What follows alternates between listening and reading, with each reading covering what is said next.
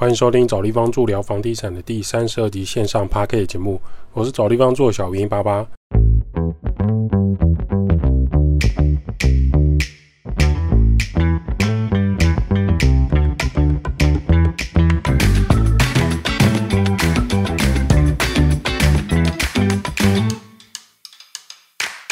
找地方助聊房地产，找地方住是一间老屋翻新租赁管理公司。我们服务项目有帮屋主代租代管理房子、包租代管服务、装潢设计工程、局部小工程协助、布置软装设计。有官方网站 IG 赖连接，有相关服务可以直接写 email 或加赖官方账号询问。找不到连接的人，请直接到官网最下方就有连接。最近有一个新闻，房地产的店面新闻，有在吃拉面的人应该也知道这个消息，就是日本拉面品牌。英流拉面在二零一二年的时候在台湾开了一家店，那原本呢在台湾每一家店都是排队人满为患的，所以他很快的拓展了六家店，哦，规模很庞大哦。一家日本拉面品牌来台湾以后，然后瞬间又开了六家店，最巅峰的时间是六家拉面店在 FB 的社团群组都告诉大家需要排队，不管你是大学生、上班族。高中生爸妈夜晚想要来一碗拉面，就觉得很过瘾疗愈。那时光飞逝呢，很快这个英流拉面的新鲜感不在。还有这种英流拉面的师傅呢，做了几年之后就自己独立出来开店。加上台湾对于日本食物的接受度很高，所以拉面店在台湾到处开花。双北市更是超过五十个品牌瞬间登场。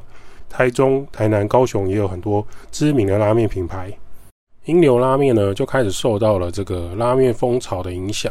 某几间店的生意没有那么好，加上店里的人手不足，出餐品质更是服务品质下滑。英流就开始关店收店，收了几家店。这一次新闻出来呢，是在晴光市场的紫山拉面，有吃过的人就知道，装潢很有感觉，店面小小的吧台，充满浓浓日式拉面的感觉。晴光市场啊，这个区域的消费力还有人口绝对是没有问题的。那这家紫山主打的生姜口味这种汤头的英流生姜酱油拉面，传出一个消息，就是老板打算顶让这家拉面店。由于老板因风良一本人身体状态不佳及缺员工的问题，该店在九月开始之后，每周只营业三天，十月开始更是直接休息停业。所以他在脸书贴出顶浪的消息的时候，也让很多人感到很震撼。虽然说他营业时间变短，但没想到是直接可能要找下一个业主。在推特跟 X，他本人也发了很长的日文的抱怨文，主要原因就是因为他认为台湾缺工，还有一些扶不起的阿斗，让他觉得很痛心啊！是不是要撤出台湾呢？仔细看贴文的顶浪条件啊，这个拉面店的餐厅平数总共十二平，付两个月押金加上九十八万，就直接可以跟他接手这个拉面店，全店的设备啊、冷气啊、家具店一并顶让。这个晴光市场的店租金每个月是十万元。老板说明呢，这个店靠近公车站牌，捷运走路就会到，还有晴光三圈人流多的拉面店。不过呢，以上条件并不包含他们的加盟金啊，或者是技术移转等专业事项。这个详细可以再跟大家讨论。这消息一出来之后，就网络上就非常的热烈讨论。网友热烈讨论的内容有什么呢？网友一看这租金吓傻了，十二平的大小，每个月租金十万，这房东真爽，躺着每个月就有十万。十二平的店面竟然要十万，这租金真贵。光租金每个月。净收入要达十万以上哎，那拉面营业额要多少呢？一个月租金十万，谁接谁就是傻子吧？餐饮业毛利算三十趴的话，一碗拉面假设两百元，要卖一千六百六十七碗才能抵掉房租诶，还没有算人事成本。就算是中山区这平数的租金也太夸张了吧？另外一边网友的看法是在台北市捷运站附近这样的租金店面算正常。台北一楼的店面，这个租金也不算超级贵。也有人认为店面这个价格很正常哦，但小平数高到不正常。虽然晴光店传出顶浪消息了，不过爱吃拉面的你，他们还有延吉街的店，延吉店。假设你在台北市想要吃生姜口味汤头的酱油拉面、生姜盐味拉面，还有生姜味增拉面，还是可以去延吉店尝鲜了。那关于这个事件呢，房产专家 Sway 也有一些看法。他说：“你的梦想呢是房东的荷包，是傻还是贪呢？”粉砖有一天忽然发文指出，一个月租金十万，一天至少要卖五十五碗拉面才能付起房租啊！管销水电都还没有细算，你就先死在高房租的世界里。社会进一步指出，高房价就是毁人梦想跟性欲的良药啊！少子化灭国最好的方法，现在选举到了，打开电视，打开网络，每个人都在说谎，每个政客都想要你这张选票，每个虎烂嘴都在讲，我替你们发声，我们要公平正义，我们要居住正义。等到他选上之后呢，就还是炒房、炒地、政商关系赚钱的开始。例如卖掉社会宅土地啊，帮黑道大哥开一条捷运啊，这些都只是明目张胆的小 case 而已。他知道你也想捞一笔，一起吸干这一块土地的血而已，所以希望你投给他。投完票吸完就丢了，反正地大物博，有的是开发不完的新的从化区地点。在这片土地，谁苦呢？苦的是被称为这种社畜的善良老百姓。大家可能只是想要好好过日子。认真做事却比不上这些偷鸡摸狗的人，脚踏实地赚钱追不上政府炒高的房价，你习惯投给谁，最后那些人就成为你的财神爷，再回来吸干你的血，那他还是你的财神爷吗？你以为你有汤可以喝，其实你喝的可能是被施舍的洗碗水，人家的钱可是多到藏在鱼池里，掉在高铁上，最后再盖个违建大别墅，弄一些土石流，赏给傻傻支持的民众。还是你也想支持众多政治人物，让他们带领我们一起炒作土地房产赚钱呢？以上是蛇卫的文章啊，还有一些整理出来的资料，看起来蛇卫很不客气，但他一向的风格就是如此。虽然很多人可能不太喜欢他，但老实说，他当年做了很多事情，比如说踢爆中介、踢爆建商营造厂很多黑幕跟状况，就是因为有他透明化的出书说明，还有上市场的一致说明。现在实际上的房产，实际上的中介交易才有一些改善。某一些太夸张的事情，至少呢他们会包装之后才会做，不会像以前那样明目张胆。某方面来说，Sway 也是有一些贡献的。从这个英流拉面顶浪事件呢，我想店面一个月十万租金，就是现在餐饮业的真实现象。很多台北市黄金地段，一个月五万、六万、十万、十三万、二十万的月租金比比皆是。甚至你不想租，其他大品牌或是国际餐饮品牌就会直接插旗，一签约可能是三年、五年、十年。原因很简单，店面就像传统国家在插旗子的概念，这边是我的区域，在哪个区域有我的店？我在台北总共有几间店，台中有几间店，高雄有几间店，巴黎有几间店的这种插旗的概念。对于大品牌来说，有营业据点，有品牌拓展的效果，品牌推广的效果，绝对胜过那些月租金。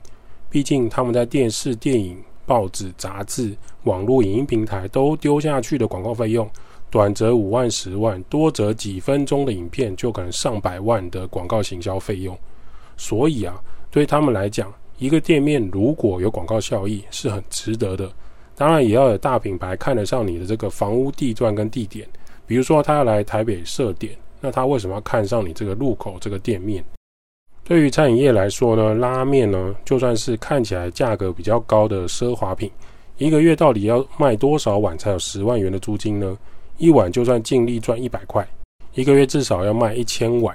假设一个月算三十天，每天从开门到关门，至少要卖三十五碗拉面，才刚好打平租金而已。那请问人事成本呢？水费、电费、瓦斯费呢？有一些比较精致漂亮的拉面店还不算装潢成本。每天早上跟打烊之后，他们都在里面炖大骨汤。撇开那种中央厨房用配送的压力锅，都在处理这个汤头。这些都是电费跟瓦斯费，还有时间成本。这些食材处理跟烹调、等待、搅拌、捞渣、处理废水、洗锅子，都需要人类来处理。洗碗机是不能洗这么大的锅子的。请问年轻人是否愿意领基本薪资？穿着雨鞋，绑着头巾，挥汗如雨，站在厨房处理这些事情呢？所以薪资不能拉太高的餐饮业，如果又找不到好员工，小小店面营业额又要超越月租金到赚钱，是有一段距离的。看起来很多排队的知名拉面店，可能前面两三轮都只是打平成本而已哦。那你不是排队名店的话，你要怎么样生存？你就很难赚到大钱。有一些连锁拉面店，他们的重点可能就像我们刚刚讲的区域战略，或是说这个区店只要能养活自己，再赚一些些就可以了。至少这一区有我的店面品牌在，在拓展或是海外加盟上，集团股票上市贵，可能是他们想要的结果，并不是一般消费者看到的好赚或是不好赚。背后在做的是房地产投资理财的操作。有一些拉面店，甚至吃下那个店面之后，才会有更多更多的调整。某一些拉面控对他们来说，可能不太想要知道这些事情，因为拉面迷想要知道的是这个拉面好不好吃，到不到地，吃起来的感受如何。但是餐饮业拉面店的经营就是如此的困难，那不是只是喜欢吃拉面的人想要知道的事情。这就是一个餐饮品牌，如果你要经营的时候，必须想到的状态。餐饮店生意好人倒，生意不好呢店倒。请问小品牌老板，你想要哪一个？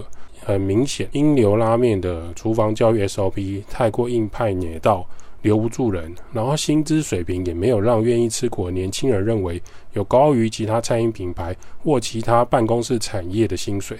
那么人员为什么要留在你英流品牌的店？再来，当你快速拓点，最大的问题就是人员被稀释之后没有办法管理。这一开始，英流拉面的老板就应该要想到六家店，六家店你至少每一家店要有两个灵魂人物，人会生病需要休假，两个人还可以休假轮替，六家店你就需要十二个灵魂人物，才有办法内场煮面跟外场处理。某些大品牌连锁店除了搞定租金跟店面之外，下一个就是培养店长跟储备干部还有厨师灵魂人物入股。为什么要让他们入股？因为营业额跟工作人员连结，才有机会让你的工作人员留下来。一个品牌如果员工为你卖命，为你开发了很多生意，为你开发了很多案子，结果你不愿意分润给他，那久了以后，这个人就会觉得说，这个品牌好像让我学了很多，可是我好像没有一定要留在这里。所以，像拉面这个餐饮业卖命几年之后，还是有可能他想要自己出来创业。或是带枪投靠其他的品牌，这是目前英流拉面比较大的问题。这是关于房地产店面啊、劳资纠纷、工作流程 SOP、会计财务结构的新闻。其实它不单纯只是一个拉面店顶浪的新闻，就看观察这个新闻的人可以从这里吸收到哪一些资讯。店面租金很高，所以当年麦当劳的做法是什么？他总部直接买下那个店面，让加盟主在自己的店面上开麦当劳。不管你生意好或不好，每个月都需要缴租金给麦当劳总部。麦当劳不只是卖鸡块、汉堡，它这就是一个房地产的生意。我买下店面，租出店面，租给加盟主。直营店为什么屹立不了？没有为什么，因为房东就是直营店的总部。直营店当然随时可以新增咖啡吧，更新室内的装潢配备。关于租店面啊、顶浪店面，关于餐饮业的经营，可能要三思啊。每个月一号到三十号，你就会从头开始累积营业额，从零开始，很辛苦，很辛苦才能越过这个成本。有一个听众关关写信来说，之前在找地方住，有谈到家中的主产有机会老屋活化的议题，让他很有感触，也希望家里的屋子可以老屋活化。但是他们家面对一个很大的纠纷跟问题，想要写信来跟大家分享。信的内容很长很长，我大概整理一部分跟大家分享。他想要分享的就是，他们家有一间房子在大同区，是阿公、爸爸、姑姑、阿姨他自己跟妹妹长大的地方。